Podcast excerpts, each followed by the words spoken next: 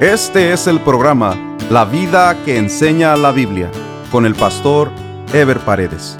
Un programa de reflexión bíblica sobre la manera que Dios espera que vivamos los cristianos, quienes estamos llamados a dar testimonio de nuestra fe en Jesucristo a través de nuestra manera de vivir.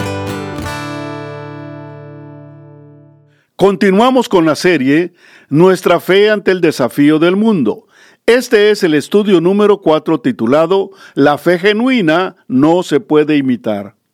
Dos cosas importantes se hicieron evidentes desde el principio en que se formó la iglesia cristiana. Uno, que la fe cristiana no es un movimiento religioso de costumbres y hábitos repetitivos, sino una fe viva basada en una relación personal con Jesucristo. Y dos, que la fe cristiana no se puede fingir o imitar bajo ningún medio, porque la misma no depende de habilidades o medios humanos que se puedan aprender, sino la misma depende de la obediencia directa a Dios a través de su palabra. Por eso el mismo Nuevo Testamento relata hechos de personas que quisieron imitar la fe cristiana de los apóstoles, como el caso de un mago llamado Simón, quien quiso comprar el don del Espíritu Santo para hacer lo que hacían los apóstoles. Esto se narra en Hechos capítulo 8, versículos 18 al 21 y dice, cuando vio Simón que por la imposición de las manos de los apóstoles se daba el Espíritu Santo, les ofreció dinero diciendo, Dadme también a mí este poder, para que cualquiera a quien yo impusiere las manos reciba el Espíritu Santo. Entonces Pedro le dijo, Tu dinero perezca contigo, porque has pensado que el don de Dios se obtiene con dinero. No tienes tu parte ni suerte en este asunto, porque tu corazón no es recto delante de Dios. Este hombre fue reprendido seriamente por pensar que la fe cristiana y los dones del Espíritu se podían comprar, como si el cristianismo fuese una mercancía. Pero el caso más significativo es el de Ananías y Zafira, quienes se hicieron pasar por cristianos cuando en realidad no tenían a Jesucristo en sus corazones y pagaron con sus mismas vidas por querer imitar la fe cristiana. Parte de esta historia se narra en Hechos capítulo 5 versículos del 1 al 5 y dice de la siguiente manera. Pero cierto hombre llamado Ananías, con Zafira su mujer, vendió una heredad y sustrajo del precio, y sabiendo también su mujer, y trayendo solo una parte, la puso a los pies de los apóstoles. Y dijo Pedro, Ananías, ¿por qué llenó Satanás tu corazón para que mintieses al Espíritu Santo y sustrajeses del precio de la heredad reteniéndola? ¿No se te quedaba a ti? Y vendida no estaba en tu poder? ¿Por qué pusiste esto en tu corazón? No has mentido a los hombres, sino a Dios.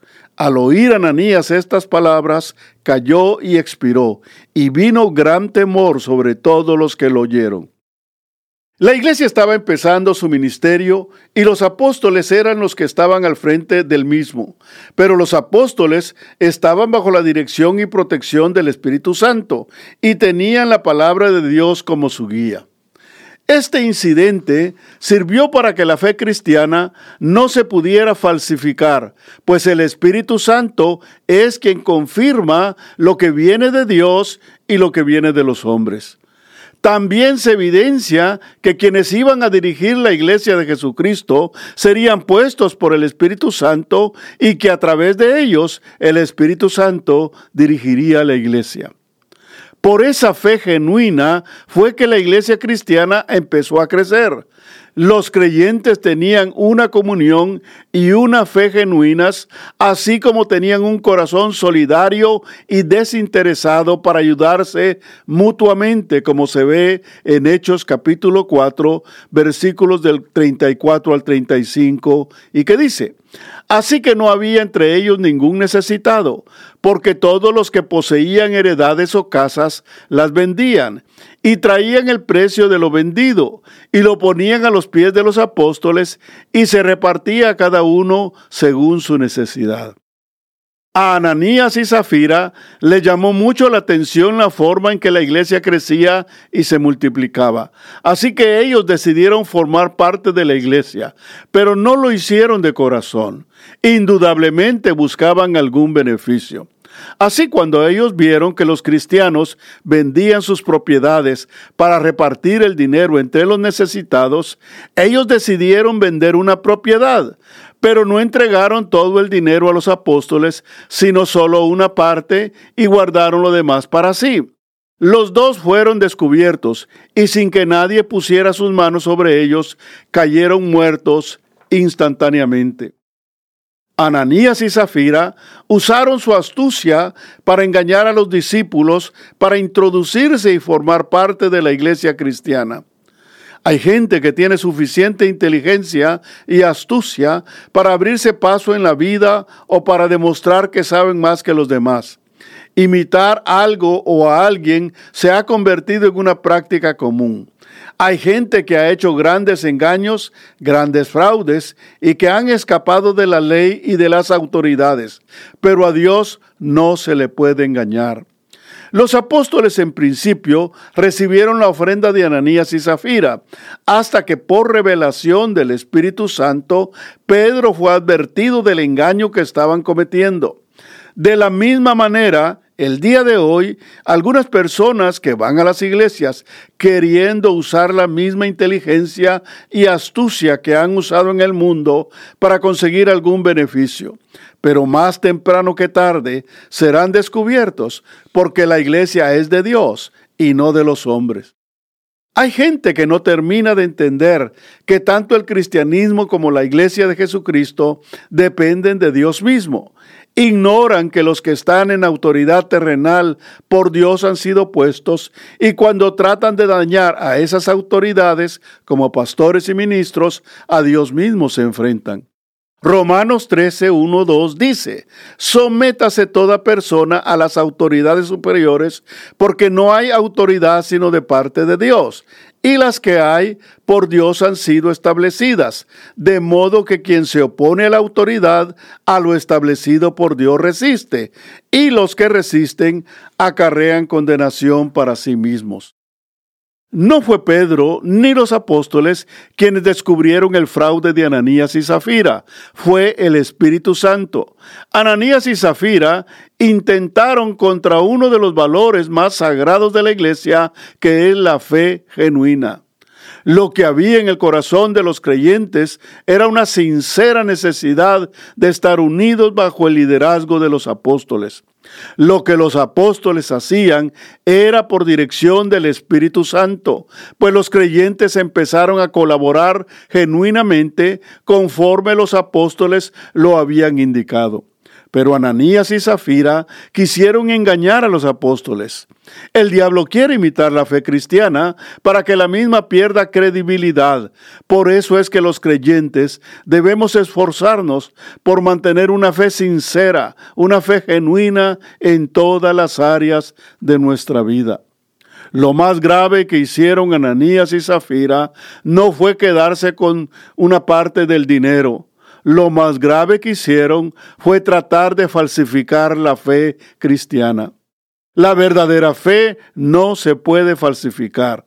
Una religión sí se puede falsificar. Las costumbres y prácticas religiosas sí se pueden imitar. Pero la verdadera fe que surge del amor a Dios, de la comunión con Él y de la obediencia a la palabra, eso no se puede imitar. No se puede decir que se conoce a Dios cuando no se le conoce, cuando no se vive conforme a sus mandamientos, cuando se quiere aparentar lo que no se es o lo que no se tiene. A los hombres los podemos engañar, a Dios nadie lo puede engañar. Gálatas 6, 7 y 8 dice, no os engañéis, Dios no puede ser burlado, pues todo lo que el hombre sembrare, eso también segará. Porque el que siembra para su carne, de la carne segará corrupción, mas el que siembra para el espíritu, del espíritu segará vida eterna.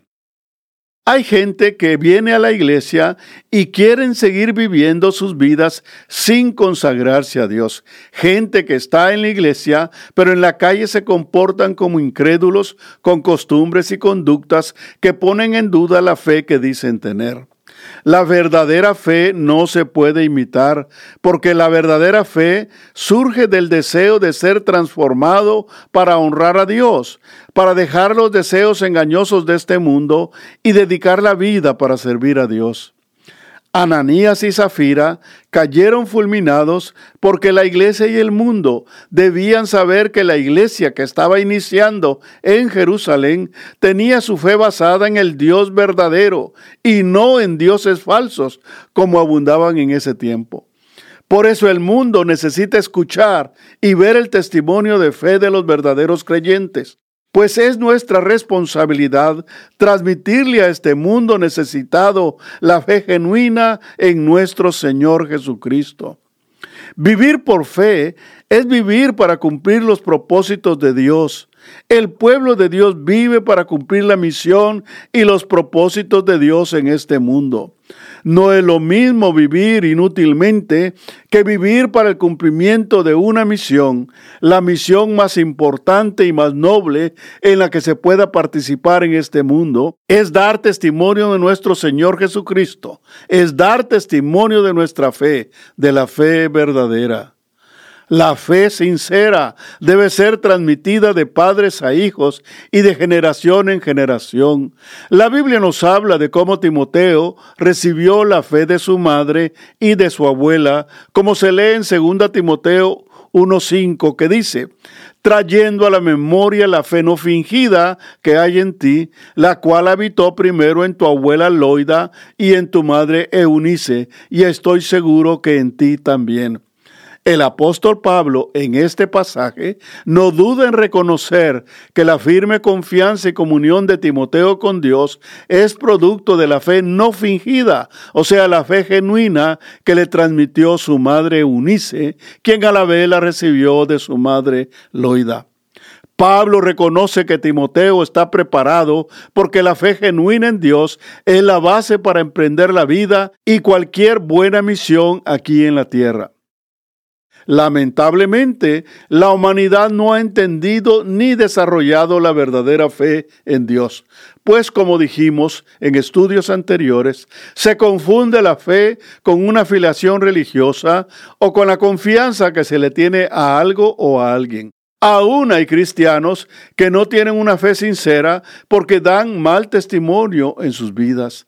La fe no es una pretensión. Algunos creen que tener fe es pedirle cosas a Dios, cuando que la verdadera fe es vivir y depender de Dios en todas las áreas de la vida. Cuando Pablo habla de la fe que habitó en Loida y Eunice, es porque eran mujeres que tenían su seguridad en Dios, y su fe lo era todo, y su vida testificaba con firmeza de esa fe. Una madre puede amar mucho a sus hijos, pero si no habita en ella una fe firme, sus intenciones se quedarán cortas por la falta de una dependencia absoluta en Dios. Por eso la mejor herencia que una madre o un padre puede dejar a sus hijos es una fe firme, una fe a toda prueba, una fe genuina que se manifiesta en todas las circunstancias. Los padres que tienen una fe no fingida le enseñan a sus hijos el amor de Dios, inculcan en los hijos que deben amar a Dios sobre todas las cosas, le enseñan a sus hijos con su propio ejemplo y con su vida de comunión y dependencia de Dios, le enseñan a sus hijos a mantener la fidelidad y a desarrollar un compromiso de entrega y comunión con Dios. Todos apreciamos el amor de una madre, pero el simple amor de una madre es insuficiente y altamente limitado. No bastan los sentimientos y las intenciones para formar a los hijos. Por eso el apóstol Pablo, más que mencionar el amor de la madre de Timoteo, menciona su fe, porque el verdadero amor, el amor genuino, no viene de los sentimientos, sino viene de la fe. El verdadero amor nace de un corazón limpio, de una buena conciencia y de una fe no fingida. Primero es la fe, luego la fe produce un corazón limpio y un corazón limpio produce una buena conciencia. Venimos de un mundo que vive en pecado. Absolutamente nadie está libre de contaminación del pecado. Solo cuando recibimos a Jesucristo por la fe, nuestro corazón es limpiado. Por eso la fe produce un corazón limpio. Pero también un corazón limpio produce una buena conciencia. Esto es fundamental porque una buena conciencia es la que permite distinguir claramente entre el bien y el mal.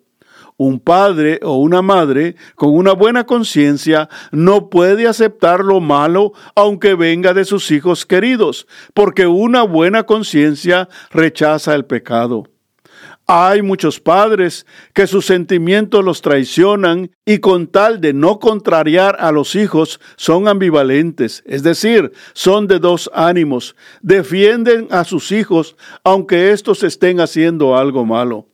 Ese amor sentimental ambivalente no es puro, no es sincero, no es genuino. Como dice el apóstol Pablo, es un amor fingido.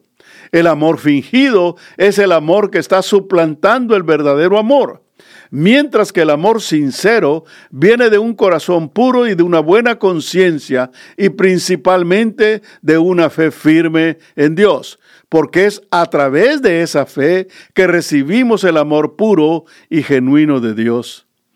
El mundo carece de ese amor genuino. El amor de Dios es el amor puro. El amor ágape, como se llama en la Biblia, es la esencia de la vida y es indispensable para que los padres puedan influenciar positivamente a sus hijos y para que los cristianos puedan influenciar a todos los que le rodean. Nadie puede amar verdaderamente a sus hijos si no ama a Dios primero, porque Él es el generador de la vida y porque Él es el generador del verdadero amor. Por eso el amor a Dios es lo primero y lo más importante, como dijo Jesucristo en Marcos 12:30. Y amarás al Señor tu Dios con todo tu corazón y con toda tu alma y con toda tu mente y con todas tus fuerzas. Este es el principal mandamiento. Porque ese amor a Dios viene por fe, porque ese amor ha sido revelado a nosotros por la palabra. Y si creemos y recibimos esa palabra por fe, aprendemos a amar a Dios sobre todas las cosas, por eso todos necesitamos recibir el amor de Cristo por medio de la fe y luego hacer que esa fe habite completamente en nuestra vida. El creyente que posee una fe no fingida está en capacidad no solo de transmitirle a sus hijos, sino a todos los que le rodean, porque eso es lo que cada persona en el mundo necesita para una vida mejor. Timoteo llegó a ser un hombre de fe, un hombre de bien, un hombre útil, un instrumento de Dios y de bendición para muchas personas por esa fe no fingida que le fue transmitida por su madre Unice. Los hijos creados a puro sentimiento no están preparados para la vida. Por eso vemos que muchos hijos que dicen amar a sus madres terminan maltratando o siendo infieles con sus esposas, porque fueron formados con un amor fingido que es el amor sentimental humano. Pero los hijos que son formados por padres firmes en su fe en Dios, no solo honran a sus padres, aman y respetan a sus esposas, sino se convierten en hombres y mujeres de bien, porque antes que todo fueron enseñados a amar a Dios sobre todas las cosas. Pero no se nos olvide, no es suficiente manifestar una fe religiosa para tener ese amor, sino es necesario desarrollar una fe firme, una fe genuina, una fe no fingida, como dice el apóstol Pablo. La fe es algo más que una manifestación de intenciones. La fe es una forma de vida.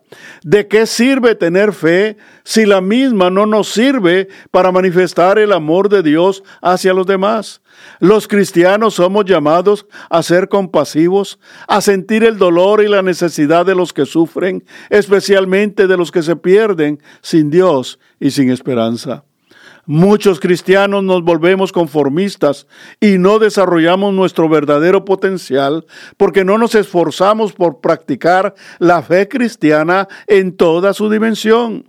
Los creyentes estamos llamados a vivir el verdadero evangelio para nuestra propia bendición y para bendición de los demás, a practicar nuestra fe y a compartir nuestra fe a nuestra familia y a todos los que nos rodean.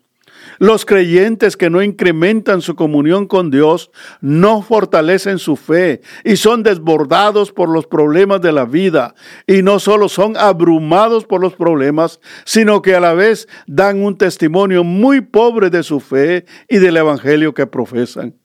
Al no ocuparse de las cosas de Dios, el diablo los ocupa con problemas y aflicciones que les absorben todo el tiempo. Por eso los creyentes debemos esforzarnos por ejercitar nuestra fe, para disfrutar la comunión con Dios y crecer en la vida cristiana, pues un creyente que ejercita su fe tiene testimonio fresco para compartir con los que le rodean, porque todos los días está disfrutando de las misericordias de Dios y tiene suficiente gozo y satisfacción para compartir con otros sobre su fe. En el próximo programa estaremos desarrollando el tema afirmando y fortaleciendo nuestra fe. Nos vemos en el próximo programa. Dios les bendiga. Este fue el programa La vida que enseña la Biblia con el pastor Ever Paredes. Este programa fue patrocinado por la iglesia La Puerta Abierta, ubicada en Irvine, en el condado de Orange, California. La iglesia La Puerta Abierta transmite uno de sus servicios por YouTube si desea ver la transmisión con los mensajes del pastor Ever Paredes, vaya a nuestro sitio de internet, lapuertaabierta.com, y haga clic en transmisión en vivo. O directamente a YouTube y escriba LPA en vivo, los domingos a las 10.30 de la mañana. Si desea mayor información, escriba al correo electrónico info arroba lapuertaabierta.com.